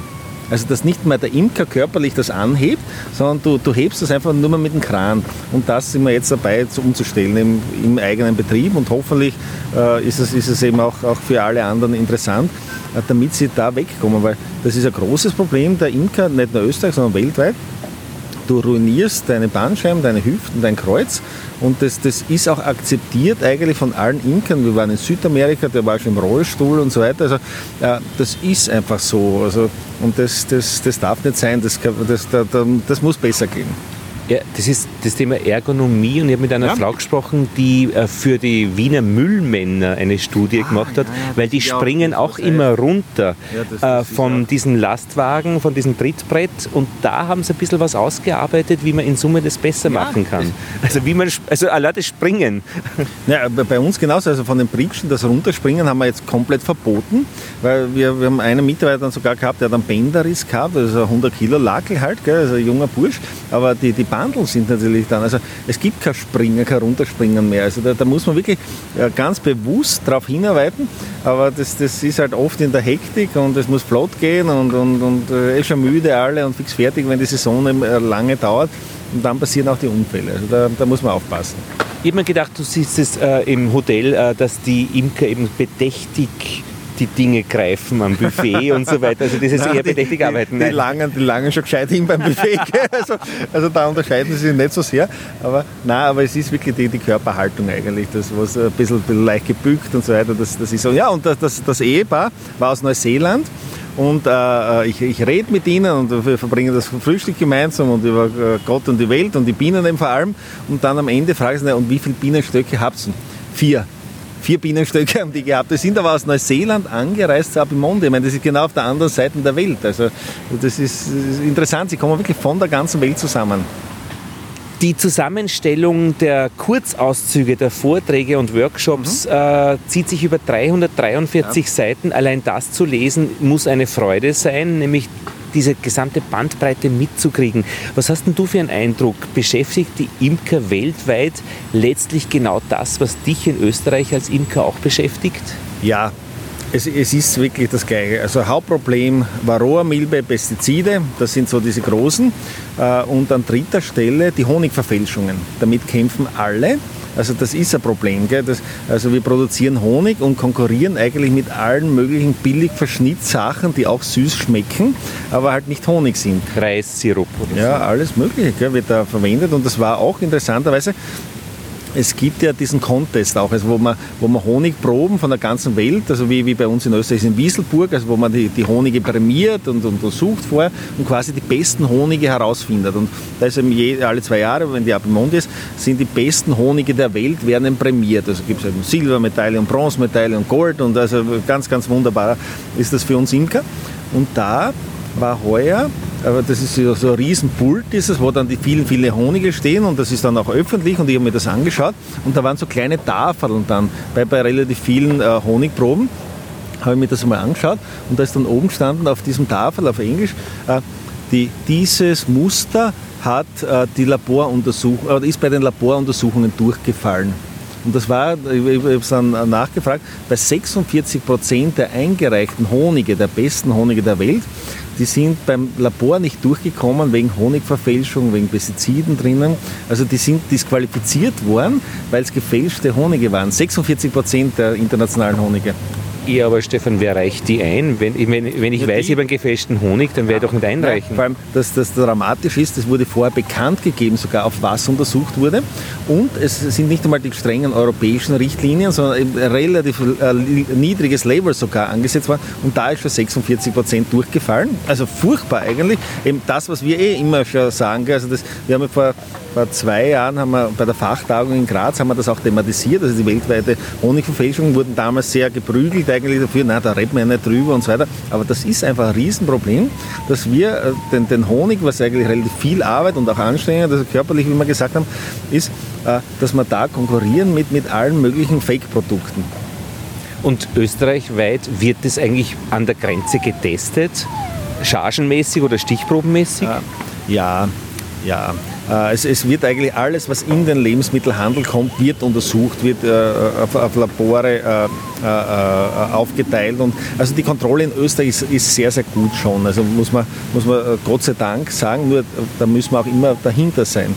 Zum Beispiel, es war jetzt, das war vor drei, vier Jahren, haben wir die Problematik gehabt, dass eigentlich sehr viel österreichischer Honig am Markt war und wir haben aber nicht so viel produziert. Also dann, dann haben wir mal geredet auch mit den, mit den Zuständigen und gemeint, ja, also entweder regeln sie das oder sonst nehmen wir behördliche Hilfe in Anspruch. Und dann, dann war es aber auch wirklich, dass es dass die Situation gebessert hat. Weil nur wenn ich äh, Rechnungen habe oder irgendwelche Dokumente zu einem Honig dazu, heißt noch lange nicht, dass das auch wirklich so ist. Und äh, ich meine, so genau kann man zwischen einem österreichischen und einem ungarischen Honig nicht unterscheiden. Und ich kann ja einen ungarischen Honig essen, der ist sicher auch super. Nur ich muss ungarischen Honig draufschreiben und nicht äh, äh, weil ich ja Österreicher bin und ich den, den Honig eingekauft habe und das mein Honig ist, ist es noch lange kein österreichischer Honig. Ja, und es soll vor allem Honig drinnen sein und nicht irgendwie ein äh, Zuckerersatz. Äh, was, in, was in Europa, was in Europa sehr wohl, also im EU-Raum auch ein Problem ist, äh, die Honigimporte. Zum Beispiel, du kaufst aus Ungarn äh, von, von irgendwem einen Honig. Der Ungarer hat ihn schon gekauft vom Rumänen und der Rumäne hat ihn aus China oder irgendwas. Also das, das, geht ja, das geht ja um die halbe Welt. Also Honig ist ja relativ teure, teure Ware pro Kilo. Also da zahlt es auch aus, dass man den um die ganze Welt verschickt. Und das, zum Beispiel, das war auch drüben jetzt bei der Apimondia der größte Honigimporteur in der EU, also mit Riesenabstand, ist Großbritannien. Und aber die, die kaufen viel, viel, viel mehr ein also auf dem Weltmarkt, als sie selber in, in, Großbritannien vermarkten. Also die, die pumpen eigentlich den Honig in die EU rein, die, die Briten. Also die haben riesige Importeure dort und, äh, und so kommt halt sehr, sehr viel Honig äh, in, in den EU-Raum. Und das ist zum Teil auch falsch deklarierter britischer Honig dann, obwohl die so gut wie gar nichts produzieren bei ihrem Klima. Und was wurde da bei der Abimonde dann? Das wurde die Fakten oder die, die, das, was man weiß, erzählt, wurden da äh, eben Strategien dagegen? Äh, ja, äh, es war ja die Generalversammlung, also da, da, da durfte ich immer äh, unter anderem auch als Österreich-Vertreter dabei sein. Und äh, da wurde wirklich diskutiert, wie geht man um damit, dass 46 Prozent der Einreichungen gefälscht, also gefälschter Honig waren oder, oder, oder irgendwie halt äh, durch das Labor nicht gekommen sind. Und eine Strategie, da haben sich auch einige Länder dafür stark gemacht, na, reden wir nicht viel drüber. Also weißt du, das ist ja schlecht fürs Image und so weiter. Und, und äh, der, dann der Großteil, besonders die europäischen Vertreter, waren, nein, das, das wird thematisiert und sonst haben, haben wir einen riesen Skandal, sonst machen wir das publik. Also die Transparenz ist nicht in, auf der ganzen Welt irgendwie gleich positiv gesehen. Äh, aber, aber noch einmal, das, äh, das, ist es, das Problem ist praktisch, dass es falsch beschrieben ist von der Herkunft her, äh, äh von der Bezeichnung, oder dass es wirklich kein Honig ist. Ja, also in diesem Fall die 46 Prozent waren äh, entweder Zuckerverfälschungen drinnen, äh, der HMF-Gehalt, also der, der, der, war zu hoch. Dass, die Hitze, wenn er genau, also er, er erhitzt zu lange bei hoher Temperatur gelagert. Das ist besonders bei den, bei den Importhonigen oft ein Problem. Die sind halt ewig auf dem Schiff unterwegs und dann gelagert vorher in irgendwo eine Blechhalle oder sonst was. Also da, und, äh, also da ist der, der Honig eigentlich zerstört. Äh, und äh, Pestizide, teilweise Pestizide drinnen. Und was man zum Beispiel gar nicht untersucht hat, äh, GVO, äh, also gentechnisch veränderter Pollen, das war kein Ausschließungsgrund, was in Europa zum Beispiel wäre. Also, Beispiel, also viele, viele Sachen, die, die wir eigentlich als No-Go haben drinnen bei unseren Analysen in Europa, äh, sind da gar nicht rausgefallen, sonst wären wahrscheinlich noch einmal die Hälfte von den Verbliebenen rausgefallen. Das wissen auch die in Montreal am Hafen, war ich einmal äh, bei der Soja-Abfüllstation, die, die passen ganz genau auf, dass eine gentechnisch veränderte Soja in die Schiffe kommt, weil die Europäer das wirklich zurückwerfen ja, und vor allem analysieren können. Genau. Denen ist es egal, aber in Europa ist es nicht egal. Ja, das wird, das wird analysiert. Also gerade beim Honig ist es überhaupt kein Problem, dass das äh, festzustellen. Und ich habe zum Beispiel gesprochen mit den äh, Vertretern der, der kanadischen äh, Berufsimker, die haben mehrere äh, äh, Vereine auch dort und Verbände. Und die bekommen nur 1,20 Euro pro Kilo Honig. Also ganz, ganz wenig für die Fassware Honig, obwohl sie auch guten Honig produzieren und so weiter. Und äh, dann frage ich, naja, ob er exportiert nach Europa. Sagt er, nein, dürfen Sie nicht, weil Sie GVO-Pollen drinnen haben. Und deswegen müssen Sie am Weltmarkt den Honig vermarkten und da konkurrieren Sie mit den Chinesen. Und niemand kann äh, mit den Chinesen konkurrieren. Also das Auch von der Menge, die Chinesen haben ja, glaube ich, 500.000 ja, irgendwas, also 1000 Mal irgendwas die sind mehr. riesig, ja, also die, die sind riesig. Das hat man auch bei den Ausstellern gemerkt. Also wahrscheinlich ja, sicher ein Drittel waren Chinesen. Also die, die Honig angeboten haben, aber auch, auch Werkzeug und alles, was man halt für die Imkerei braucht. Gibt es auch guten Honig aus China? Vermutlich auch. Ganz also sicher, da gibt es von bis. Ja. ja, ganz sicher. Also äh, überall auf der ganzen Welt wird guter Honig gemacht. Und das Interessante sind eben die verschiedenen Pflanzen. Es schmeckt auch alles ein bisschen anders. Und äh, man soll das auch essen. Du sollst ja auch einen, einen französischen Käse essen oder einen französischen Wein. Äh, hindert dich aber nicht daran, dich mit österreichischem Wein zu betrinken. Nein, aber ich meine, äh, natürlich der, der, Patriotismus. Und ich bin ja auch äh, da irgendwie verwurzelt mit den Leuten um mich herum also die mich versorgen und mich ernähren und, und auch geistig und so weiter. Aber, aber das, äh, äh, das verhindert nicht, dass mich doch hin und wieder in die Ferne drängt. Ich reise auch irgendwo hin oder sonst was und habe Freunde auf der ganzen mhm. Welt. Aber das eine schließt das andere ja nicht aus. Das ist eine Riesenbereicherung eigentlich. Also man muss ja da nicht eine Grenze machen. Gab es etwas, ein Vortrag oder Workshop, was dich besonders beeindruckt hat oder wo das da in Erinnerung geblieben ist? Ja, also die, die, die gesamten äh, wissenschaftlichen Vorträge, äh, das, das, waren unzählige. Also das waren drei Riesenseminarsäle, wo, wo hunderte Leute jeweils drin waren, die zeitgleich abgehalten wurden. Also du, du hast gar nicht alles können, also auch wenn du immer fort dort warst, hast du eben quasi nur maximal für ein Drittel entscheiden können. Und nebenbei waren Workshops noch zu den verschiedensten Themen. Also das war also hoffnungslos, wenn du da, da eigentlich, also du hast einen kleinen Prozentsatz, hast wirklich äh, aktiv miterleben können. Und das andere sind eben zum Beispiel in diesen Abstracts, die du äh, eben schon erwähnt hast, wo es dann nachliest.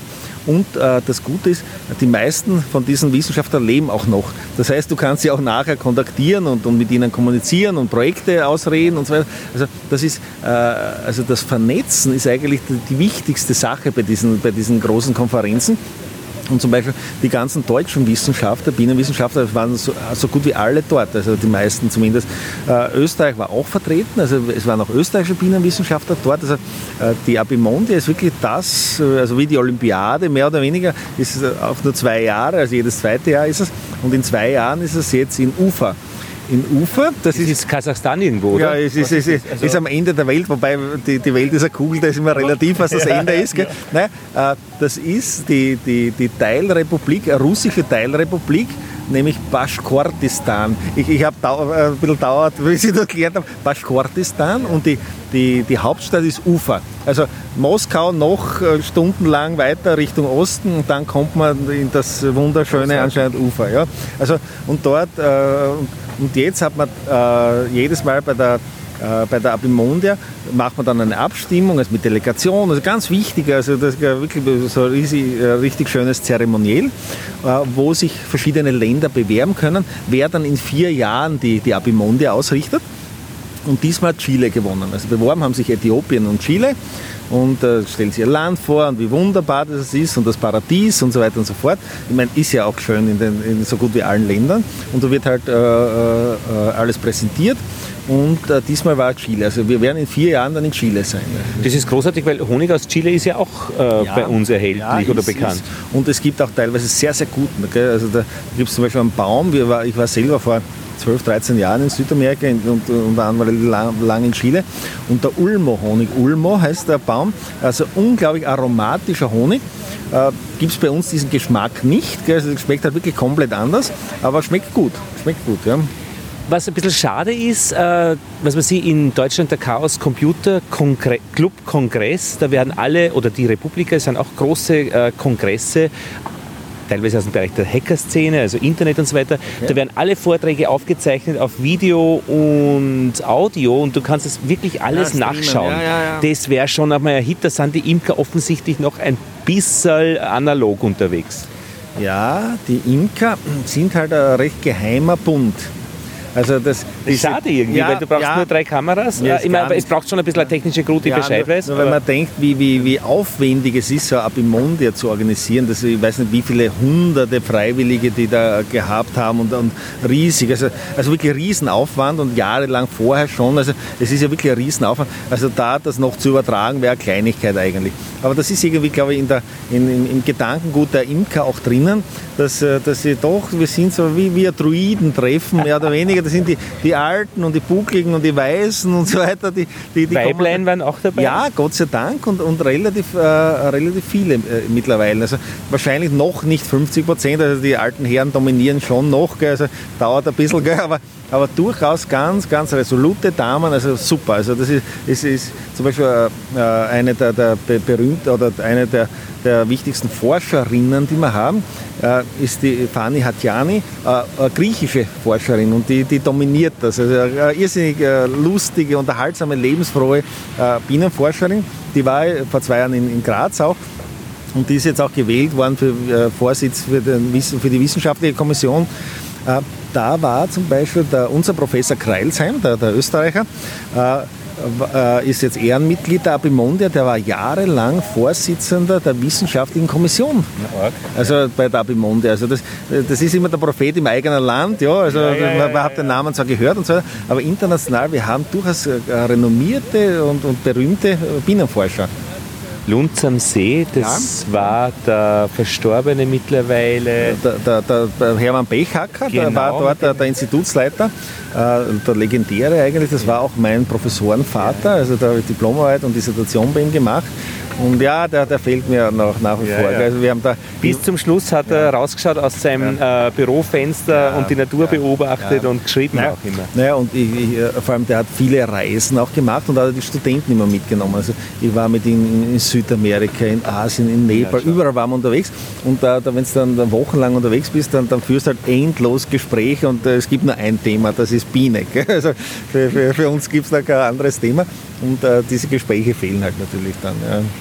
Einer von den Keynote-Speakers in Montreal war auch Thomas Saley. Seele, ja, ähm, der, der ähm, jetzt, ja. er hat gesprochen über, ja, das hat mich sehr interessiert, in der Rubrik ländliche Entwicklung, mhm.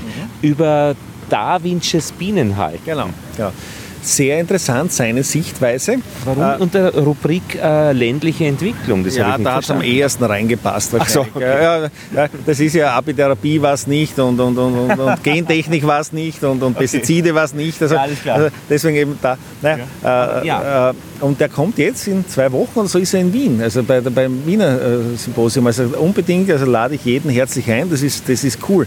Weil solche Koryphäen, das, das sieht man nicht alle Tage. Also das ist, äh, ich habe das erste Mal gesehen in, in Montreal jetzt. Ja. Und damit schließt sich ein bisschen jetzt der Kreis, weil äh, wir vom Bienenpodcast äh, diesen Vortrag von ihm, und es sind drei Vorträge zu je zwei Stunden, mhm. die werden simultan gedolmetscht auf Deutsch, äh, im Bienenpodcast dann nämlich aufzeichnen Aber. dürfen und ausstrahlen können und damit dieses Wissen von ihm wieder verteilen ja. können. Das heißt, es bleibt dann nicht im Vortragsraum, äh, im Raiffeisen ja. Forum, glaube ich, heißt es in Wien, genau. Es. Also 5. Oktober, die Anmeldungen sind auch schon geschlossen, man kann, ist alles voll.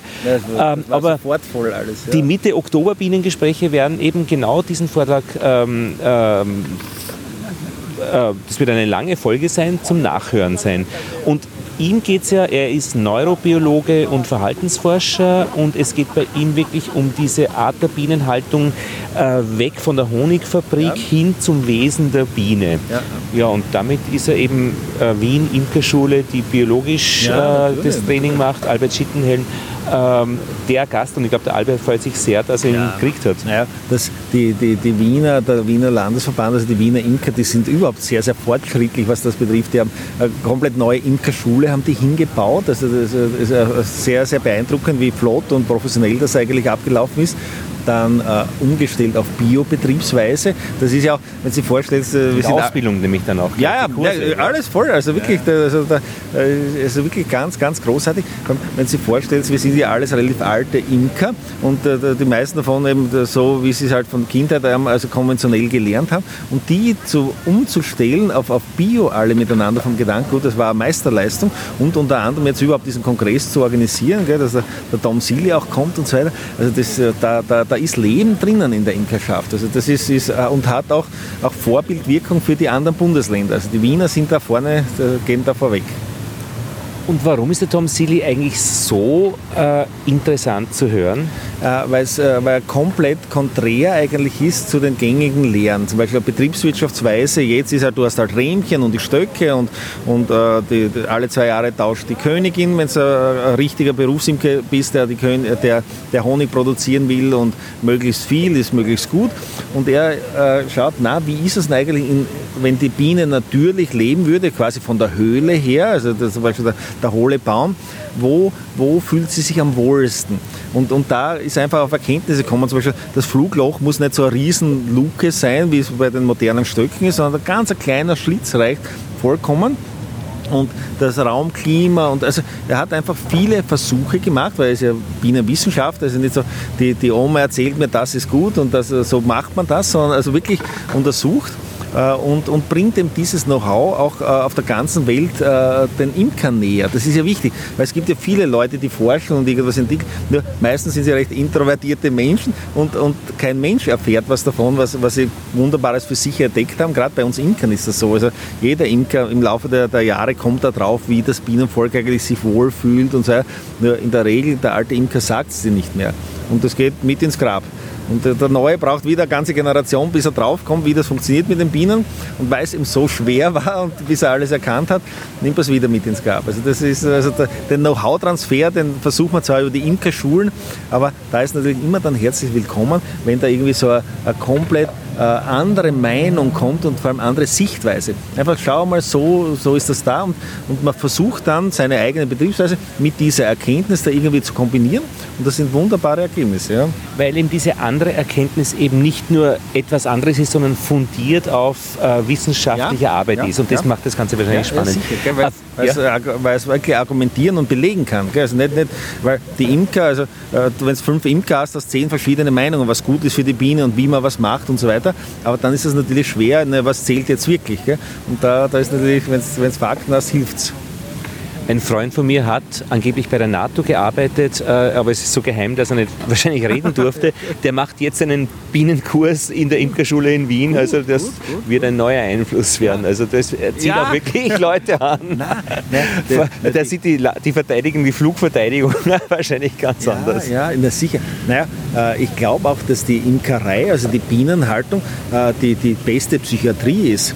Also dass, wenn, wenn mich irgendwas nervt und, und oder wenn ich grantig bin, ich gehe zu den Bienen und der Fall ist erledigt, das passt wieder. Also, also, da, also die, die, die erden dich wirklich, gell? also da, da kommst du wieder auf normal.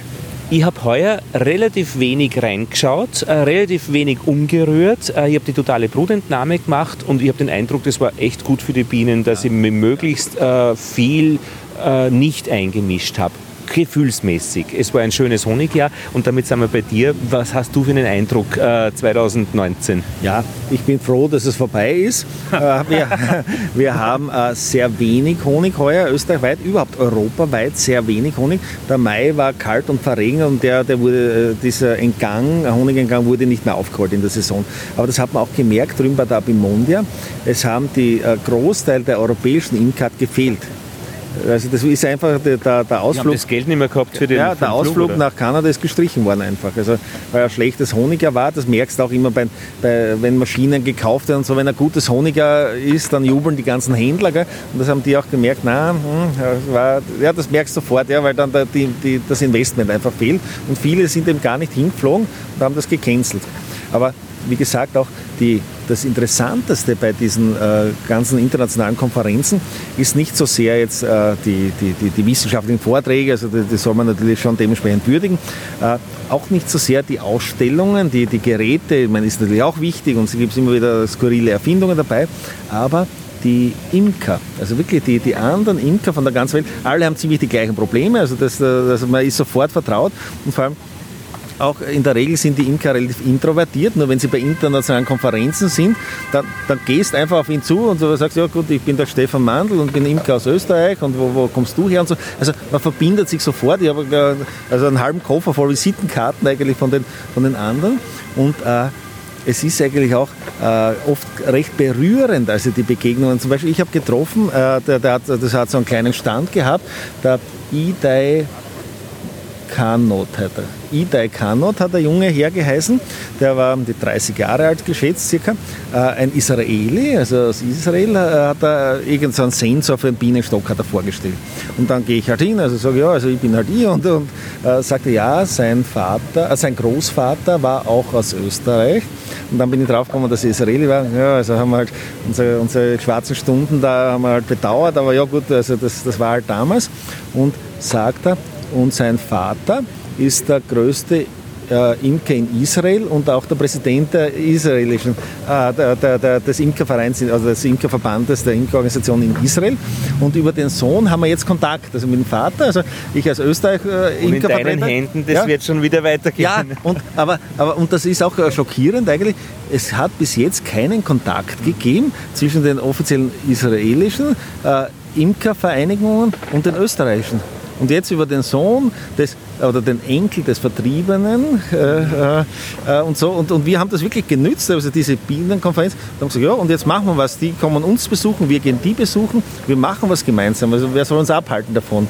Und, äh, und äh, was auch interessant war, da äh, drei Stände weiter war ein, ein, äh, ein mexikanischer Großimker, riesigen Stand gehabt und so weiter. Ein Mann, eine Frau, also wirklich ganz original Mexikaner, also wirklich äh, schön äh, dunkel, die Haare und, und auch so, also wirklich ganz stolze Mexikaner. Und wie ich nachher draufgekommen sind, war es Bruder und Schwester und äh, es, äh, von ihm oder von ihr war, waren auch die Söhne mit. Gut, dann gehe ich halt hin, ja, also wir haben mich wieder vorgestellt und ich hätte gerne Kontakt und so weiter. Sagt er, ja, hat die Visitenkarte gegeben. Na gut, sie, sie die Frau heißt Ingrid Beutelsbacher. Die Mexikanerin heißt Ingrid Beutelsbacher. Ja, okay, ja, also, ja auch schön. Gell? Also, ist nicht so ganz ein mexikanischer Name, aber interessant. Und äh, dann gibt er mir die Visitenkarte und er heißt Rommel Beutelsbacher. Rommel Beutelsbacher. Und drei Stände weiter vom Israeli. Ja, also, ja, ja, und, und wir haben uns alle jetzt super vertragen und alles und sind befreundet und so weiter. Und wir haben auch die besuchen und die kommen uns besuchen. Aber das waren halt die, die Nachkommen von einem Auswanderer nach dem Krieg, also in diesen Viren. Und das Interessante, die haben, äh, und ich, ich frage, ob er wirklich Rommel heißt. Ja, aber ich bin Mexikaner, sagt er. Gell? Also, und das habe ich gesagt, sehe ich eh. Also, aber, aber, das, das, aber, so, aber der hat den deutschen Namen, also diesen, diesen, diesen urdeutschen Namen eigentlich. Und das Interessante war, die zwei Söhne, die waren vielleicht 16 und, na, 14 und 17, so irgendwas, das waren zwei Meter Soletis, blond, blaue Augen, da hat der Großvater anscheinend wieder durchgeschaut. Die haben gar nicht dazu passt zu diesen zwei Mexikanern. Also, aber, aber das, das ist halt bei diesen internationalen, wenn die Imker zusammenkommen, das sieht man auch diese geschichtlichen Viren, die uns da immer wieder durcheinander geworfen haben und so weiter. Aber es liegt ja auch an uns Imker, also dass wir einfach zusammenhalten. Also es, das verbindet uns und das hat mich dann sehr bewegt. Gell? Und ich habe auch gesagt, ja du, jetzt kommen wir mal mit rüber zu, zu unserem israelischen Freund. Und das war, das war ganz, ganz äh, äh, seltsame, also seltsam ist vielleicht gar nicht das richtige, also äh, ein bewegender Moment. Gell? Also der Rommel mit dem, mit dem Enkel vom vertriebenen Juden und, und ich dazwischen drinnen, natürlich, alle miteinander können wir nichts dafür, aber wir können das bewusst schauen, dass es auch solche Sachen nie mehr vorkommen und, und auch wirklich bewusst uns verbinden. Also über die Bienen und, äh, und wir, wir halten jetzt Kontakt einfach. Ich finde es schön, eben dieses Netzwerk und das ist gerade bei den Bienen auf so vielen verschiedenen Ebenen. Das kannst lokal auch noch bei den Imkervereinen in Wien haben, wo es fünf ja. verschiedene gibt ja, oder ja, was. Und eben da auch weltweit. Also ich habe meinen Zivildienst in Montreal gemacht an einem ah, jüdischen schön. Museum und wir haben halt auch eine Nazi-Vergangenheit in unserer Familie. Naja, wer, ähm, nicht, ja. wer nicht, genau in Österreich. Aber jedenfalls äh, haben wir jetzt Kontakte und Freunde, die eben wiederum unsere Kinder weitertragen. Und ja. so gibt es halt einfach jede Initiative, die solche Verbindungen schafft, ist einfach wirklich Prädikat besonders wertvoll. Ja, ja, ja. Naja, zum Beispiel die Slowenen. Die Slowenen sind immer sehr stark vertreten bei diesen großen äh, Konferenzen. Und ich meine, seit 1918 haben wir eben die Grenze gehabt und jetzt eben Gott sei Dank nicht mehr. Und dann haben wir, gesprochen mit denen, äh, dass wir Imker eigentlich äh, falls jemals irgendwann diese Grenze wieder kommen sollte, wir gehen hin und wir demonstrieren dort. Wir setzen uns auf der Grenze hin, haben wir vereinbart. Also wir lassen nie mehr zu, dass eine Grenze zwischen ja, uns ist. Mit den Slowenen. Und das in Kanada ja, haben wir das vereinbart. Großartig. Und auch Interrail ist so eine Geschichte, die wichtig ist. Also wir waren heuer ähm, Interrail mit den Kindern und waren in Finnland äh, in einem Kloster gearbeitet als Tellerwäscher mit den Kindern. War sehr lustig, war auch wiederum, das war dann ein bisschen so, äh, also mit Mönche, die aus Russland vertrieben worden sind aber da helfen an diesem Kloster. Äh, eine Professorin aus Helsinki von der Uni, eine Englischprofessorin, weil man eben eine Woche im Jahr dort hilft als Freiwilliger. Wir waren auch dort und dann sind wir oben über Norwegen, äh, äh, Schweden, Norwegen wieder langsam runtergefahren und das war eigentlich eine schöne Fahrt. Und Interrail Großbritannien möchte aussteigen, furchtbar. Ja, ja. das bedauern wir ja alle sehr. Ja, ja. Das ist, das also das sind schon wichtige schade, Dinge. Ja. Schauen wir mal, wie es weitergeht. Naja, vor allem gerade die, die Engländer, zum Beispiel wir alle die Sprachbarriere haben. Ich kann mit Mexikanern nicht reden, ich kann nicht einmal mit den Slowenen reden und bin, ich glaube, 20 Kilometer von der Grenze entfernt. Wir alle reden Englisch. Zwar äh, äh, unglaublich schlechtes Englisch alle miteinander. verständlich. Äh, und wir verstehen uns und, und, wenn, er, wenn er falsch nickt, weißt okay, du musst es ein bisschen, ein bisschen anders formulieren, aber ja. im Endeffekt, und wir reden alle Englisch. Die ganze Welt redet Englisch miteinander und die, die, die Briten äh, haben sich leider so aufhetzen lassen. Ich meine, wir Österreicher sind ja auch sehr begnadet im Aufhetzen lassen, aber die haben sie aufhetzen lassen, dass sie aussteigen. Und also, schlechten Zeitungen auch aufsetzen nein, lassen. Komplett Geschäftsmodell ja, ist, deppert, also ja. Geld zu scheffeln. Ja. Nein, also, mich, also ich bedauere das irrsinnig äh, und äh, das ist einfach irrsinnig, äh, der europäische Gedanke ist dermaßen super, dass wir keine Grenzen zwischen uns haben, sondern gemeinsam alle Probleme lösen. Und jetzt fängt aber dieser, dieser Nationalismus wieder an und das ist schlecht. Das ist für uns Bienenforscher schlecht, weil zum Beispiel der Norman Carrick, das ist einer der, der bekanntesten äh, britischen äh, äh, Bienenforscher, der ist abgeschlossen von den EU-Projekten jetzt. Also der, der sagt, na, es, es, wird für ihn eine Mauer wieder gemacht und er kann mit uns nicht mehr mitmachen. Also kann mit dem deutschen Wissenschaft, also es, es ist wirklich, es separiert sich. Gell? Also es entsteht wieder. Ne? Und Aber auch, es auch ist nicht verhinderbar, wenn Leute was gemeinsam machen in Zeiten von ja. Internet und so weiter. Also so einfach kann man das auch nicht wieder einstellen. Naja. Ich bin da ein bisschen durchaus optimistisch. Ja, das muss man eh sein, nur ewig schade eigentlich. Das war, also wir sind ja die Kinder eigentlich der Europäischen Union, also wir haben das erlebt. Also ja, ich habe, ja, habe Gott sei Erasmus Dank nicht, ja, genau, weiter, ja. ich habe jetzt Gott sei Dank keinen Krieg erleben müssen, auch nicht die Nachkriegszeit und so weiter. Ich bin 70 geboren. Also für uns ist die EU und der Mauerfall, da war ich 19 Jahre, das war, das war wirklich unser, unser Zeit war das. Und, und wir waren sicher, das ist wirklich dieser europäische Gedanke. Und da waren wir Feuer und Flamme und das heißt, wenn du das als Jugendlicher hast, dann, dann bleibst drinnen und wir als Imker leben das auch noch. Nur Nur im Endeffekt jetzt, wenn das so bröselt wieder und, und, und die einen separieren sich, äh, wirklich nur aufgehetzt, weil Fakten gibt es ja keine. Gell? Also das, das wird ja nur, nur eigentlich gehetzt, gehetzt, gehetzt. Gell? Und es weiß auch keiner, wie man das machen soll. Und, und eigentlich ist es ja ein totaler Blödsinn, aber zurück kann man auch nicht mehr. Und äh, die Bienenforscher leiden darunter und genauso wie Imker. Wir, wir sehen, du, da wird eine Grenze zwischen uns gezogen und deswegen mit den Slowenen haben wir schon vereinbart, wenn sowas kommt, wir setzen uns hin bei der Grenze und geben das nicht her. Wir brauchen keine Grenzen mehr. Eine Geschichte muss ich dir noch erzählen. Ich habe jetzt, ich unterrichte am Abendgymnasium Mathe und Physik und äh, bei einem Tisch, äh, wo die Schülerinnen und Schüler 17 Jahre plus, also 18 so gearbeitet haben, äh, die haben ihr Wissen vervollständigt im Kapitel Statistik. Das heißt, sie haben miteinander geredet und so Schlussaufgaben bearbeitet. Und dann fragt mich eine, was sind denn statistische Kennzahlen? Und ich habe mir gedacht, okay, na, ich muss ihnen jetzt beibringen, dieses Wissen zu finden. Und habe gesagt, na, schauen Sie mal im Buch, im Mathematikbuch der dieser Klasse. Dann hat sie das Buch so genommen, hat es ein bisschen so unschlüssig gedreht. Und mir gedacht, okay, das, diese Aufgabe nehme ich jetzt ernst. Habe ich gesagt, schauen Sie, hinten im Buch ist eine Liste alphabetisch ähm, mit Stichwörtern, das heißt Index, und da könnten Sie jetzt nachschauen. Kennzahlen, statistisch oder statistisch, Kennzahlen. Beides war drinnen, Seite 31. Das hat ihr gut gefallen. Dann schaut sie auf die Seite 31 und sieht genau diese Überschrift statistische Kennzahlen. Dann sage ich, na schauen Sie doch einmal in diesem Kapitel ein bisschen nach vor und zurück.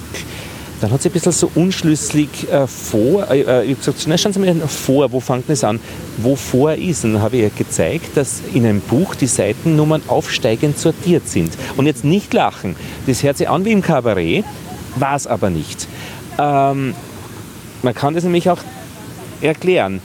Wo schauen die Leute nach? Wikipedia hat die Seitennummer? Nein. Die fragen Siri, was ist die Fläche Amerikas? Das Siri sagt äh, so und so. So, dann erkläre ich das und sage, na, um sich zurechtzufinden, schauen Sie mal in dem Kapitel die Überschriften, die Zwischenüberschriften ein bisschen an. Und dann hat sie eben so zehn Seiten überblättert und das mit mir gemeinsam gelesen das hat ihr auch ganz gut gefallen, aber dann habe ich noch gezeigt, schauen Sie, vorne gibt es ein Inhaltsverzeichnis und dann hat sie diese Überschriften auf 5 cm zusammengestellt, hat sie das Blättern erspart quasi. Sie war hin und weg und ehrlich begeistert von, dieser Konzept, von diesem Konzept Buch. Das hat dir halt noch nie jemand gesagt. Und das mein Leben war bis zu diesem Tag und ab diesem Tag, das war vor einer Woche. Ich weiß es, es gibt Menschen, so um die 17, 18 und jünger, denen man das Konzept Buch erklären kann, aber auch dann wohlwollendes Begegnen. Äh, äh wohl, sind die wissensgierig auch natürlich. Äh, absolut ja. hat, aber du brauchst nicht voraussetzen und man braucht nicht so tun, als ob die deppert sind, praktisch weil ich kenne ein Buch und sie nicht. Nein, es ist eine, eine Wende. Ja? Du hast mit Menschen zu tun, die das Konzept Buch nicht mehr kennen. Stefan, mir wäre alt. Ja. Na, ich, ich, weiß es bei mir, ja? bei mir weiß es ja bei dir noch nicht, sieht man es noch nicht so, aber. Ich bin 71 geboren. das sage ich. Die Haare werden stündlich sage. mehr. nein, nein, aber, aber ich finde das so interessant ja, und wenn man die Leute ernst nimmt und nicht verarscht und nicht deppert ist, dann hast du dieses freundliche Erstaunen und auch wirklich, also praktisch ein Entgegenkommen, dass sie sagen, ein cooles Konzept. Ja. Aber man macht es im Kabarett Niedermeyer und die Leute sind begeistert, wenn du es als Kabarett erzählst. Naja, naja, es war schon auch ein harter Tag. Das, ganze, das ganze Leben ist ein Kabarett. Im Nachhinein ist jede Katastrophe Anekdote im Endeffekt. Nein, es ist aber wirklich ja, ja. so. Gell? Ja. ja, ja, genau. Stefan, danke, dass du runtergeschaut hast. Danke, danke. Einblick äh, ja. in die äh, Apimondia 2019 ah, und auch in euer Bienenjahr. Ist für jeden zu empfehlen. Es ist alle zwei Jahre nur, also irgendwo auf der Welt immer. Und, Schauen wir, äh, dass wir es kriegen, dass ein bisschen die Vorträge ausstrahlen. Ja, naja, und auch, auch Imker, das ist eine Reise wert. Ja. Also man kann, muss ja nicht alle zwei Jahre dabei sein, aber es ist einfach, es ist ein, ein unvergessliches Erlebnis. Danke Stefan Mandl für diesen Korrespondentenbericht vom Hochstrahlbrunnen in Wien am Schwarzenbergplatz. Links und rechts die Hunde, einige sind angebunden, Skateboarder sind hier, einige, äh, also es ist, da wird geredet, an der Ecke wird geredet. Also da ist schon ein Zentrum herunten. Und das war die September-Ausgabe der Bienengespräche. Haben wir jetzt gerade noch geschafft im September. Feedback gerne an feedback at bienenpodcast.at und die nächste Ausgabe wird wirklich dann der Mitschnitt sein äh, des Vortrags der drei Vorträge von Thomas Seele im Raiffeisenforum in Wien, der über ja, Bienenhaltung spricht, die ein bisschen weg von der Honigfabrik geht in Richtung, ja, wie sich die Biene Darwins ähm, evolutionsgeschichtlich äh, gut entwickelt und entwickeln kann. Lothar Bodingbauer verabschiedet sich. Viele Grüße aus Wien.